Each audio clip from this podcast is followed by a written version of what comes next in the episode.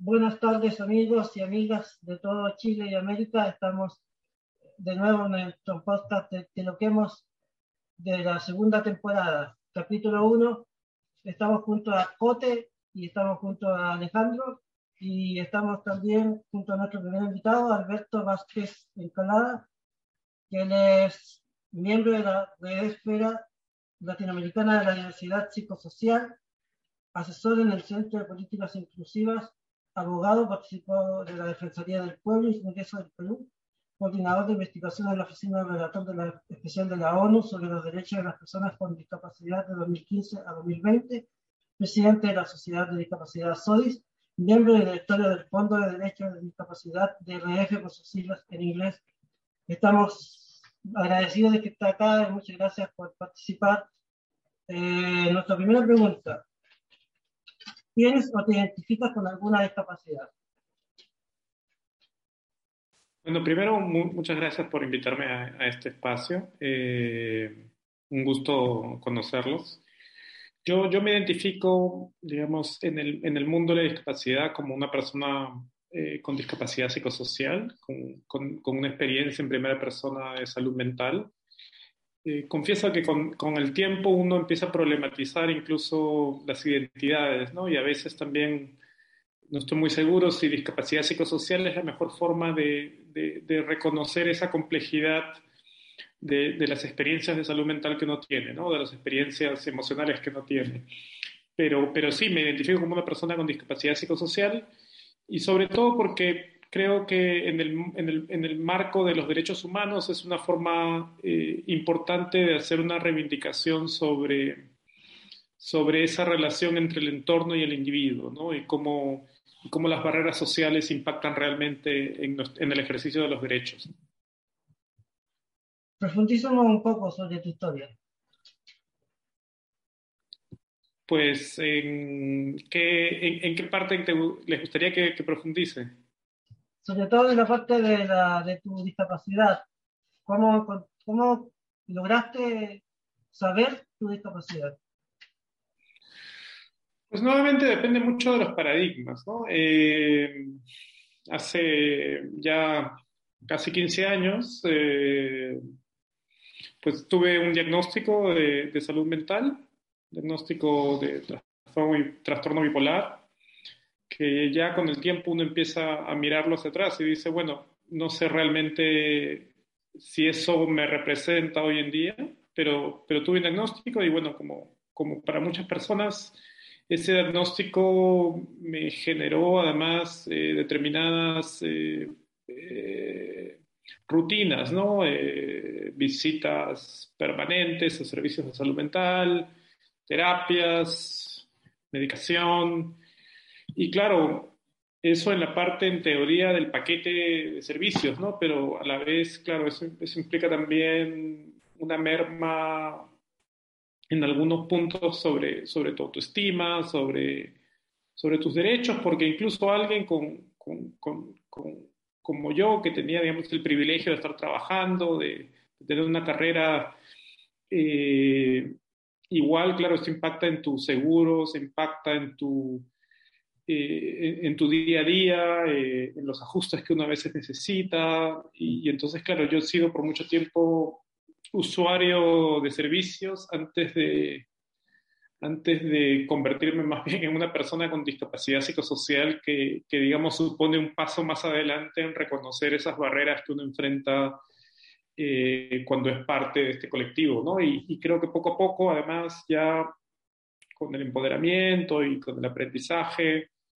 uno empieza a dejar atrás también a veces los, las etiquetas y los diagnósticos, ¿no? Y, y en mi caso eh, significó también entender mejor eh, cuál era el balance que necesitaba en, en, en mi vida, qué, qué, me servía, qué no, qué ajustes eh, y de qué forma, digamos, aprender a, a, convivir con uno mismo ¿no? y sus diferencias. Y, y, creo que eso ha sido lo más importante para mí y desde ahí es que quizás empiezo a, a pensar más en, en, en, en, otras perspectivas, ¿no? Como, como la locura, como, como la diferencia y, y, ahí es como termino en la, en la red esfera, ¿no? Desde esa perspectiva más bien que explora esta, la diversidad psicosocial no como algo negativo, ¿no? Sino más bien como algo que es parte de la diversidad humana, ¿no? Alberto, y desde ahí, eh, bueno, justamente en, este mismo espacio, ¿cierto? Se ocupar, ocupamos el concepto de locura, desde una reivindicación política también de lo que es, cada uno obviamente con sus vivencias, distintos paradigmas, pero en tu experiencia, ¿qué es para ti la locura?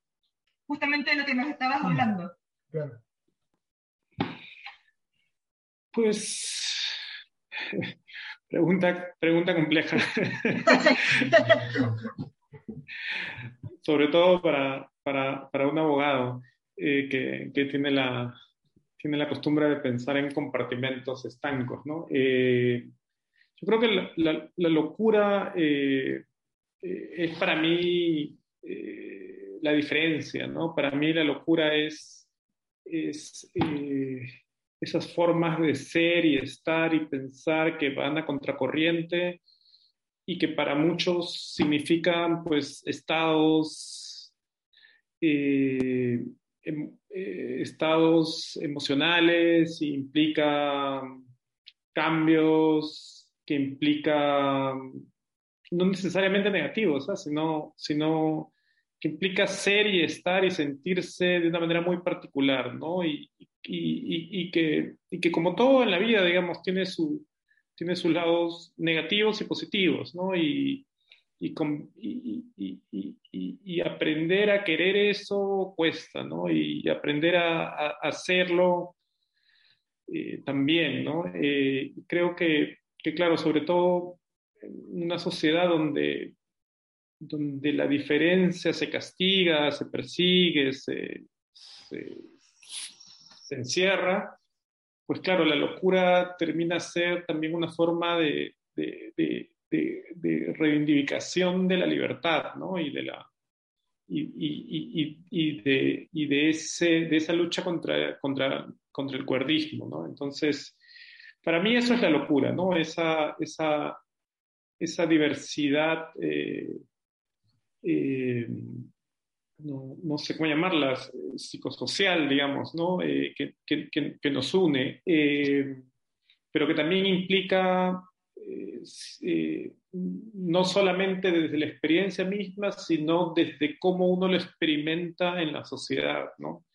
Entonces, creo que es muy difícil hablar de locura sin pensar en, en, en, el, en, las reacciones que eso provoca en tu entorno y en, y el, y el, colectivo que está alrededor de uno y que, y que, y que está tratando de apagarla, ¿no? de apagar esa, esa, esa flama de creatividad a veces, pero también de frenetismo y de, y de muchas otras cosas, ¿no? Que, que, puede ser muy dolorosa también en el ámbito personal, ¿no? Yo, yo en eso, digamos, sí, sí creo que, que siempre hay un riesgo de, de, de, hablar desde el privilegio y pensar que, claro, eh, la diferencia de ser distinto es, es, es algo fabuloso y, y, y y siempre hay un impacto personal, ¿no? Eh, eh, eh, más allá del entorno, ¿no? Digamos, creo que la relación que uno tiene, y nuevamente, ya sea con la discapacidad con la locura, no solamente es una relación con el entorno, sino con uno mismo, ¿no? Y, y, creo que en esa interrelación entre el individuo y, y la sociedad es donde, donde uno termina de entenderse. Eh, y, claro, puede ser muy complejo también navegar eso, ¿no? Y creo que a, muchos nos ha costado muchos años eh, llegar a un punto donde nos sentimos medianamente cómodos en, en, en, en cómo somos y, y, cómo estamos, ¿no? Alberto, yo quería preguntarte, tú has hecho muchas cosas en tu vida. Eh, ¿Cómo crees que la sociedad te veía y cómo crees que la sociedad te ve ahora?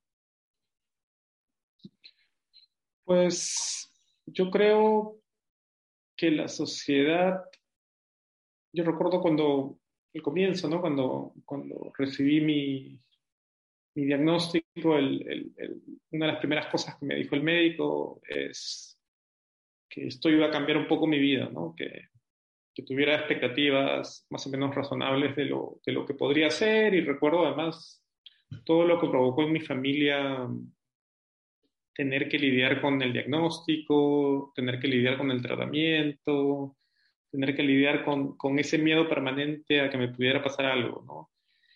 Y, y entonces, claro, lo primero que, que, yo encontré fue expectativas muy bajas, ¿no? Incluyendo las expectativas que me empezaban a sembrar en mí mismo, ¿no? Y, pero por alguna razón, eh, no sé, eh, quizás en parte por, por, por, esos cambios de humor que, que todavía tengo y, y, esa energía que a veces me desborda, pues yo sentí que más bien, pues yo, yo nunca he sentido que, que, que, eso pudiera limitar lo que quiero hacer, ¿no? Eh, y, y, claro, he ido un poco desde ese momento, pero también, claro, nuevamente, sobre la base de un montón de privilegios, ¿no? Yo ya había acabado la carrera, trabajaba eh, en el Congreso de la República y luego en la Defensoría del Pueblo, ¿no? Ese es el periodo donde yo empiezo a, a, a tener estos, estas crisis ya más públicas, digamos, más, más grandes, eh, eh, y, en, y, entrar a salir de servicios, claro, ahí es donde, donde yo, yo simplemente yo creo que por inercia seguí para adelante, ¿no?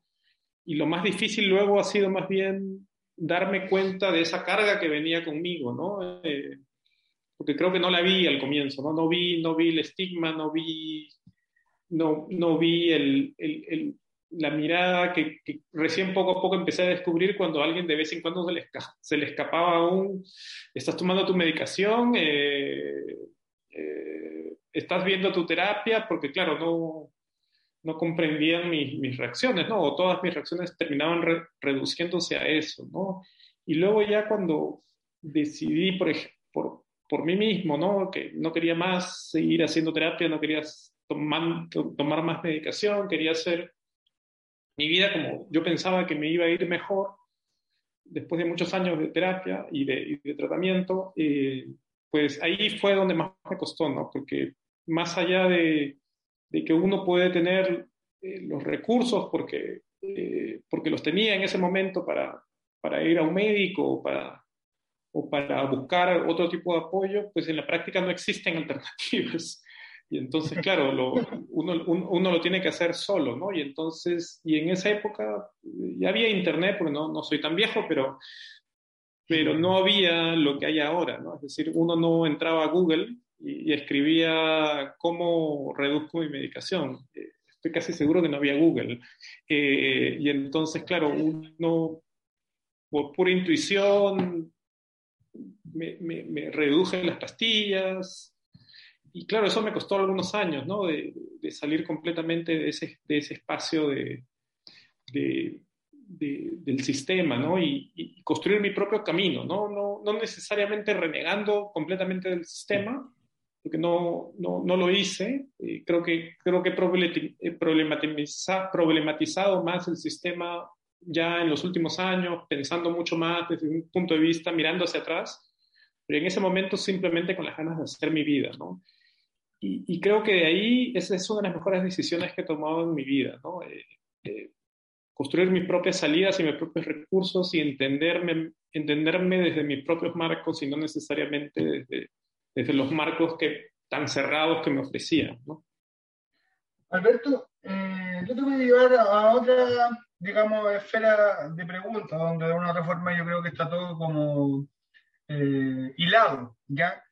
Eh, tú hablas, ¿no es cierto?, de que todo el tema del diagnóstico trae consigo como carga, estigma, etiquetas, ¿no es cierto? Y en eso eh, cómo entran los derechos humanos, ya que sé que eres bastante experto en eso. Y mi primera pregunta es, ¿qué son para ti los derechos humanos? ¿Ya? Y después si nos puedes comentar un poco de cómo está la situación de los derechos humanos en Latinoamérica, ¿ya? Para las personas en situación de discapacidad psicosocial en función o en relación a Norteamérica u otra experiencia. Ya conocer un poco eso, pero primero me interesaría saber qué son los derechos humanos para ti, no de libro, sino como una definición personal tuya, de tu experiencia, y después que me cuentes un poquito de tu experiencia, la situación eh, de los derechos en Latinoamérica y si me cuentas alguna experiencia a nivel internacional. Gracias. Pues, eh, para empezar por, esa pregunta de qué son los derechos humanos, ¿no? Eh, yo diría que son, son esos valores intrínsecos que, eh, que, poseemos todos, ¿no? Esos, esos derechos básicos que, que, poseemos todos por el solo hecho de ser seres humanos, ¿no? y, y, que implica además que que están sujetos a una serie de, principios, ¿no? Y uno de ellos, creo que el más importante o el más básico es que son universales. Que cualquier, que todas las personas tenemos los mismos derechos humanos y que, y que esos derechos además eh, no, no, se, eh, eh, no se pueden limitar por motivos discriminatorios, ¿no? Y que, que, lamentablemente es lo que nos ha pasado a, a, muchos grupos, ¿no? Incluyendo a las personas de la diversidad psicosocial o, con discapacidad psicosocial o, o, con un diagnóstico de salud mental, como, como lo querramos llamar. ¿no? Y entonces, claro, si tenemos, eh, si todos tenemos los mismos derechos, eh, entonces creo que surge la pregunta es, el gran reto es, y creo que eso es lo que lo que, nos, lo que genera tanta frustración con el discurso de los derechos humanos. ¿Por qué no los gozamos? ¿no? ¿Qué es lo que pasa entre ese reconocimiento abstracto, universal eh, de los países y su aplicación en el día a día, ¿no? donde sabemos, pues hay, hay, hay, hay derechos que parecen en la práctica ser más importantes que otros, eh, como a veces parece que es más importante el derecho a contratar que, que el derecho a la vivienda. Eh, y también parece ver que algunos grupos tienen más derechos que otros, ¿no? Eh, como nos pasa, por ejemplo, en nuestro caso, que sabemos que uno no tiene el derecho a veces de, de, rechazar un, un, tratamiento o no tiene el derecho a, acceder a determinados beneficios sociales o que no tiene el derecho a, a ser tratado de manera igualitaria en, en, los sistemas de salud o, o de seguros, ¿no? Entonces, es, es, esa, esa, brecha entre la ley, en teoría, y, la realidad es muy grande, ¿no? Y, eso es una frustración, ¿no? Pero, pero a la vez es verdad también que el, que el discurso de, los derechos humanos, que, que, es este el discurso del, deber ser, ¿no? De lo que debería ser, de, lo que todos deberíamos gozar, ese reconocimiento de, de, igualdad entre, entre, los seres humanos, eh, también nos ha ayudado mucho a, a, ganar batallas. ¿no? Eh, y, y, evidentemente ya solo el reconocimiento de los derechos humanos es, es un triunfo eh, de los movimientos sociales, ¿no? sobre todo de, de, de, aquellos derechos que son específicos a determinados grupos. Digamos, a nadie le regalaron derechos nunca. ¿no? Y, la Convención, por ejemplo, sobre los derechos de las personas con discapacidad es el fruto de años de trabajo, de un movimiento muy articulado que logró convencer a los estados de negociar un tratado. ¿no? Y claro, ¿cuánto de eso se está, se está transformando en políticas, en programas y finalmente en una mejora de las condiciones de vida? Yo creo que más de lo que uno hubiese imaginado. Eh, es difícil y, y, va lento y, y, sobre todo en algunos países, eh, sobre todo en países de ingresos medios o ingresos bajos, pues no están los recursos ni las prioridades ¿no? para, para avanzar. Pero es verdad también que, por ejemplo, hace 20 años estábamos teniendo una discusión completamente distinta que la que tenemos hoy. ¿no? Eh, y ahí es donde quisiera enfocarme con tu segunda pregunta sobre dónde estamos en la región, cómo lo vemos, ¿no? Pues la situación sigue siendo compleja, ¿no? Pero creo que se ha logrado avanzar en algunos puntos donde cada vez hay un mayor convencimiento que se necesita un cambio. Y, quizás eso es parte de otra discusión que es los procesos de cambio eh, a veces son traumáticos y revolucionarios, ustedes en, Chile lo, saben mejor que nadie, pero muchas veces eh, demoran y tienen sus propios procesos, ¿no? Y entonces, claro, eh, llevar algo a que sea una prioridad supone normalmente un periodo de, de, movilización y convencimiento, luego genera la oportunidad, se genera una prioridad en la agenda política y luego a partir de eso uno empuja para, para, para la aprobación de leyes y políticas que permiten cambios. ¿no? En esa lógica, yo creo que estamos avanzando en algunas cosas, ¿no? Creo que hay un convencimiento, por ejemplo, cada vez más grande de que hay que cerrar los grandes establecimientos psiquiátricos. Creo que eso es, es, es algo que más o menos hay un convencimiento. Creo que eso trae sus propios riesgos, que uno de los riesgos es que la salud mental comunitaria en el fondo termine siendo más de lo mismo, eh, que la agenda de derechos humanos no esté ahí, que la agenda de derechos humanos sea simplemente decorativa dentro de, esa transformación de los sistemas de salud mental.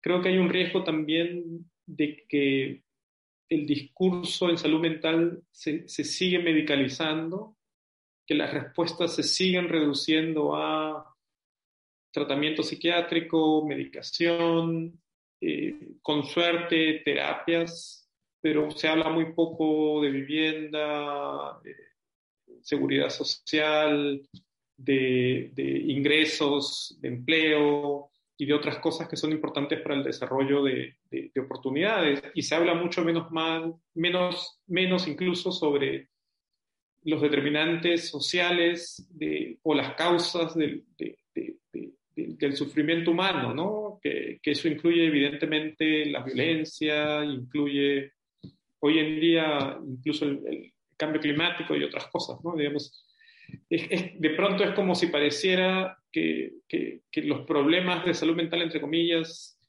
eh, son un problema del individuo, ¿no? Y no, no, son, no son un reflejo de, de, más bien problemas sociales que impactan distinto en las personas, ¿no?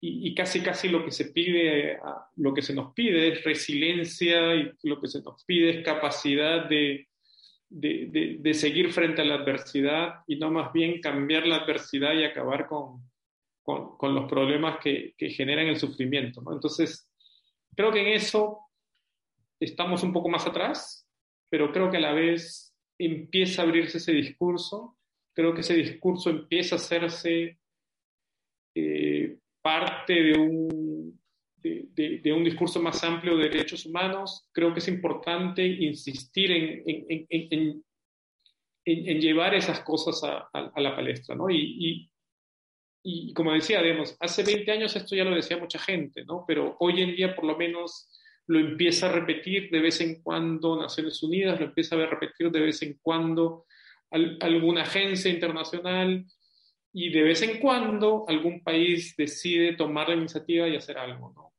Entonces hay, hay, triunfos pequeños que se van alcanzando en algunos lados, creo que eso es importante, pero lo que falta ahora es cómo convertir eso en, en, algo más masivo, ¿no? Eh, igual, claro, hay diferencias de criterio nuevamente, ¿no? Mucha gente piensa que, que, que insistir y esperar cambios desde el Estado es, es, es, es una vía eh, muy compleja, ¿no? Que, que quizás habría que apostar por la vía comunitaria, por la autoorganización y, y, dar respuesta a nuestros problemas desde el movimiento organizacional, ¿no? desde el movimiento de base.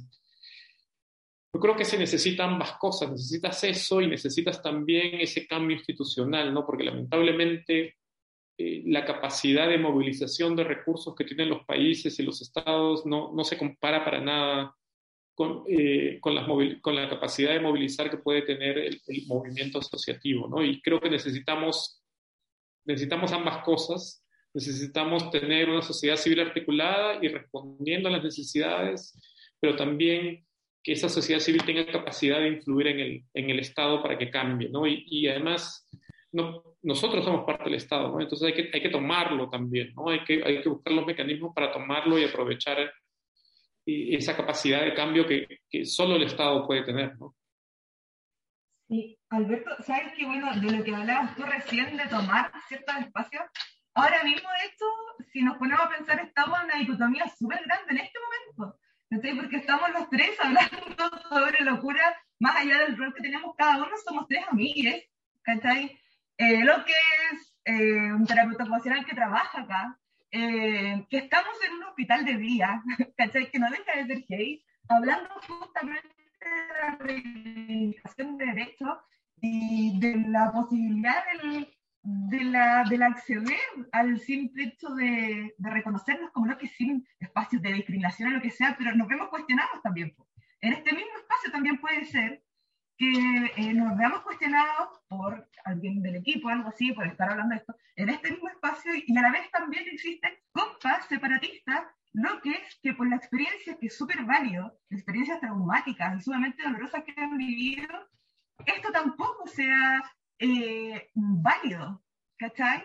Porque estamos, justo ahora estamos en el centro, pero parte de la idea que tenemos entre los tres ha sido justamente eh, no equiparar, al contrario, sino generar cuestionamientos, generar cuestionamientos desde una ciudad pequeñísima al sur de Chile, ¿cachai? Que tampoco es algo tan relevante con un podcast, ¿cachai? Que estamos intentando como ordenar todo, pero eh, muchas veces la conversación que tenemos entre los tres, porque intentamos este espacio, como te digo, lo estamos tomando, tratando de poner este tema como eh, sobre la mesa y decir, mira, acá está, empecemos a cuestionarlo, ¿cachai? Eh, pero también a veces entre los tres conversamos cómo abrimos estos espacios eh, a las compas que no están en la situación de privilegio que tenemos nosotros. Porque ahora no podemos desconocer que sí estamos en una situación de privilegio, incluso a nivel cultural, el estar ahora en un computador, el manejar los mismos temas, el estar en espacios de compartir. ¿Cómo crees que podemos eh, llegar o entregar un poco de acceso, el acceso mínimo, eh, a los compas que no tienen esta situación de privilegio. Como decís tú, los derechos eh, no son para todos, nadie nace con derechos y, y, menos te lo van a entregar algo. ¿Cómo, ¿Cómo crees tú que nos dirías a nosotros que podemos reivindicar o aportar eh, en algo, aunque sea mínimo, a validar ese derecho al ser?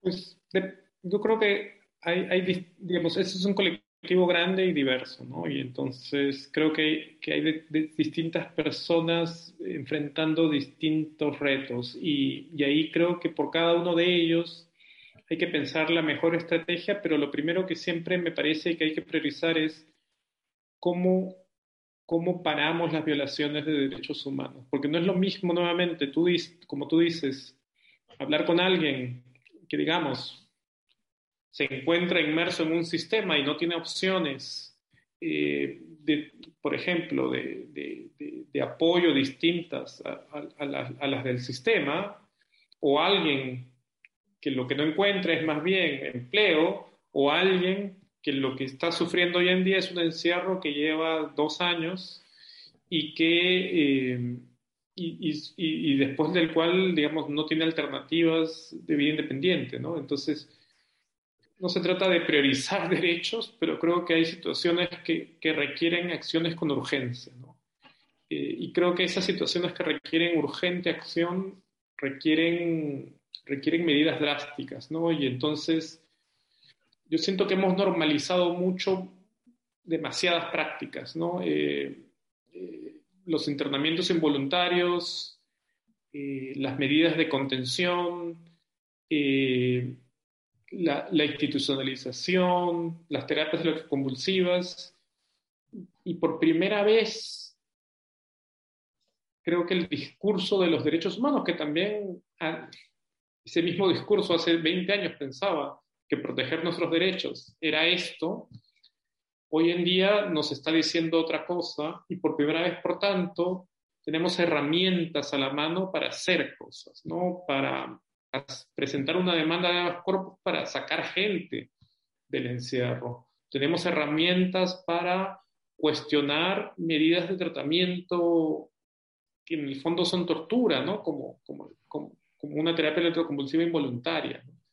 Eh, y entonces creo que, creo que a veces nos, nos gana el debate y, no, y nos, y, y, y, nos cuesta pasar a la acción, ¿no? Eh, entonces yo, de, desde mi experiencia por lo menos, creo que es importante pensar qué tipo de acciones podemos tomar hoy que son realmente medidas urgentes para prevenir violaciones serias a los derechos de muchas personas. ¿no? Esas, sin duda. Y luego está la otra parte, ¿no? que, es, que es, creo que, que, que hay que reivindicar más los derechos económicos y sociales, que hay que pelear por, por mejores condiciones para el empleo, para la educación, para la vivienda, de nuestro colectivo. ¿ah? no, estoy hablando de, de, la población en general, ¿no? que creo que hay mucho por hacer, ¿no? hay mucha discriminación y hay muchas cosas que se pueden combatir, pero las únicas formas nuevamente de combatirlas es llegar al convencimiento que hay un problema, ¿no? Que no, que no es casualidad que seamos uno de los colectivos con menos tasas de empleo, que, tengan, que, que, que hay una desproporción de personas de la diversidad psicosocial viviendo en las calles. No, no, no es casualidad, digamos, acá hay un problema estructural de, exclusión. Y luego finalmente la parte que seguramente será la más compleja también, de, que es la transformación de, de, de, los sistemas de salud mental. ¿no? Habrá algunos compañeros que seguro no creen que el sistema se puede transformar y que más bien eh, eso es una tarea eh, imposible. Habrán otros eh, que, que, sí creemos que hay que pelear por esa transformación. No estoy seguro si es posible, pero creo que hay que pelearla porque hay gente que todavía busca el sistema y hay gente que todavía está dentro del sistema y entonces renunciar a eso me parece que es como renunciar a, demasiadas personas. ¿no? Eh, pero, pero creo que hay, distintas vías. ¿no? Una de ellas que creo que en Red Esfera, y, esto no me toca a mí decirlo porque yo no, no, no, no represento a nadie, pero, pero que a mí me gustaría ver, por lo menos en, en Red Esfera, es, es, un, es esta, creo que el discurso hay que masificarlo. Creo que, creo que hay que unirnos, creo que hay que crear distintos espacios, creo que, que hay que creo que hay que generar conciencia de que hay un problema y que no podemos seguir así, ¿no? Eh, que, esto no es un, que, esto, que esto no es un tema de, de, de, de, gente radical, sino que, sino que son principios básicos de derechos humanos que se están violando permanentemente en todos los niveles y, y, y, que, y que toca actuar, ¿no? Alberto, Hace 20 años los locos no teníamos derechos. ¿Cómo hacemos para cambiar las leyes de los países? Bueno, primero hay que estar... La, los procesos de cambio legislativo, por ejemplo, yo siento que, que, nos han ganado, ¿no? Ustedes acaban de pasar por uno, la ley no terminó muy bien, el cambio ha sido más bien superficial, eh, eh, y, esa ha sido la historia de las leyes de salud mental en, en, la mayoría de países, ¿no? Algunos han logrado más y menos cosas, digamos, la ley de Argentina, Uruguay, México, o México la que se acaba de aprobar, aunque todavía no está, no está publicada, eh, plantean al menos cerrar los grandes establecimientos, ¿no? Eh, pero claro, tampoco, tampoco se ha logrado. Eh, igual la ley refuerza determinados paradigmas y determinados problemas. Por ejemplo, eh, la, la, la, coerción en sí misma termina siendo legalizada por, por las leyes de salud mental. ¿no? A veces nos embarcamos en estos procesos dando por sentado que algunas de estas prácticas no las vas a poder eliminar jamás. ¿no? Y por tanto, lo que uno termina peleando es si tengo derecho a un abogado, si tengo derecho a que, a que se me revise el caso, si tengo derecho a, a, a contactar a, a, un familiar o un, un amigo en, el, en caso que esto suceda. Y creo que ese es el problema de, de, de estos procesos de reforma, que, que no estamos atacando el, el, el, el, problema de fondo. ¿no? El problema de fondo no es cómo regulamos el internamiento, no es cómo regulamos estas prácticas, sino más bien cómo cambiamos completamente el sistema para que no pase más. Y, creo que en ese proceso estamos todavía en aprendizaje, ¿no? Eh, muy pocos países han logrado cambios significativos, eh, muy, pocos, eh, muy pocos países han logrado mejoras sustantivas en derechos vía leyes de salud mental y creo que quizás entonces nos hace pensar si el problema es que estamos aplicando la misma receta a, algo que ya sabemos no ha funcionado. ¿no? Eh, entonces, creo que nos toca poner la agenda, para, para decirlo de otra forma, ¿no? No, no seguir diciendo, bueno, vamos a repetir la experiencia que pasó en tal país donde pasaron una ley y entonces lograron esto y nosotros vamos a lograr lo mismo. Creo que, creo que se necesita pensar un poco mejor las estrategias, ¿no? en Latinoamérica, por ejemplo, hemos copiado muchísimo la reforma italiana. Mal, la hemos copiado mala, pero la hemos tratado de copiar, digamos, ¿no? Y se ve eso como, como, como, como el lugar eh, donde, donde todos quisiéramos llegar. Y lo cierto es que, claro, hay cosas muy valiosas en, en, en, lo que se ha logrado en Italia, pero, pero también leyes que no, que, que hoy en día no pasan un filtro de derechos humanos, ¿no? Eh, y que hay muchas prácticas que cambiar todavía ya también. Y, y, y, hay cosas que no se han resuelto, ¿no? Entonces creo que nos toca mirarnos más bien a nosotros y pensar qué queremos lograr en las condiciones donde estamos y en la sociedad que tenemos y, más, y, no, no tratar de, de, de, repetir errores, ¿no? Alberto, como para ir cerrando ya la última pregunta, yo como tu compa, incluso de un espacio, yo creo que no conozco ni la mitad de todo lo que has hecho, pero eh, en toda tu carrera, ya sea como abogado, activista, lo que, eh, ¿cuál crees de todo lo que has hecho la acción más eh, relevante o que tú más recuerdes o la que tú puedes mencionar? Eh, no es que lo más grande, pero que sí que sea más significativa para ti. Yo, digamos, yo yo casi toda mi vida, digamos, profesional ha sido en el ámbito de la discapacidad. ¿no? Eh, yo, de hecho, por muchos años trabajaba en la Defensoría del Pueblo visitando hospitales psiquiátricos, ¿no? eh, haciendo monitoreo, seguimiento, mientras, claro, igual la procesión iba por dentro. ¿no? Eh, eh yo creo que ahí, por ejemplo, logramos a, abrir una reforma importante, ¿no? Con la Defensoría del Pueblo hicimos una reforma importante de, del sistema de salud mental en Perú y luego yo cuando me fui al Congreso me fui con la idea en la cabeza, hay que cambiarla, hay que tirarse abajo la ley de tratamiento involuntario, logramos eso y luego de eso he estado muy involucrado en procesos de reforma legislativa, ¿no? Yo ayudé a redactar la Ley General de Personas con Discapacidad en Perú, que, que es una ley que, que, que, ha logrado un impacto importante en cambios en Perú y luego Luego que logramos eso, eh, trabajamos y ahí también estuve directamente involucrado en, en echar abajo el sistema de, de interdicción y, y, curatela en Perú de, por, por, razón de discapacidad. Eso, eso ha sido, yo diría, uno de los logros más importantes que hemos logrado en Perú. No diría que, que es un logro mío, pero, fue, pero fui parte de, eso, de ese proceso. Eh, y yo diría que esa es una de, los, de las cosas que más, que, que creo que, que, ha sido simbólicamente más importante, ¿no? Eh, echarnos abajo la interdicción. De hecho, en ese momento éramos, eso pasó en el 2018, pero hemos estado trabajando en eso desde el 2013, ¿no?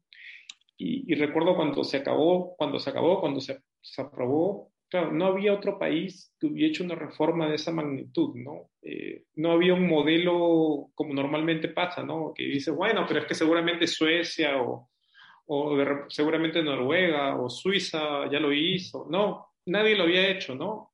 Costa Rica había hecho una reforma importante, pero no de esa magnitud. Y nosotros hicimos una reforma muy grande, con, organizaciones muy pequeñas. Eh, la, que yo presido, Sociedad de Discapacidad, una organización de personas con discapacidad psicosocial, Álamo, la, la, la, la Sociedad para el Síndrome de Down, y luego fuimos construyendo alianzas y se fue construyendo una coalición y finalmente todo el movimiento de discapacidad empujó esta reforma y fuimos los primeros en el mundo en, en tirarnos abajo un sistema que, que, viene desde el derecho romano, ¿no? Eh, yo creo que eso fue algo importante, pero además que, que muestra que, que, sí es posible lograr algunos cambios, ¿no? ¿no? No digo que sea fácil, no digo que siempre se pueda, pero una vez que ya lo hizo un país, lo, hace, lo hizo Colombia, como decía, Costa Rica había hecho algo parecido, no, no necesariamente lo mismo, luego empieza a pasar y empieza a pasar y eventualmente les tocará a ustedes y yo espero que lo mismo nos pase con el tema de, los sistemas de salud mental, ¿no?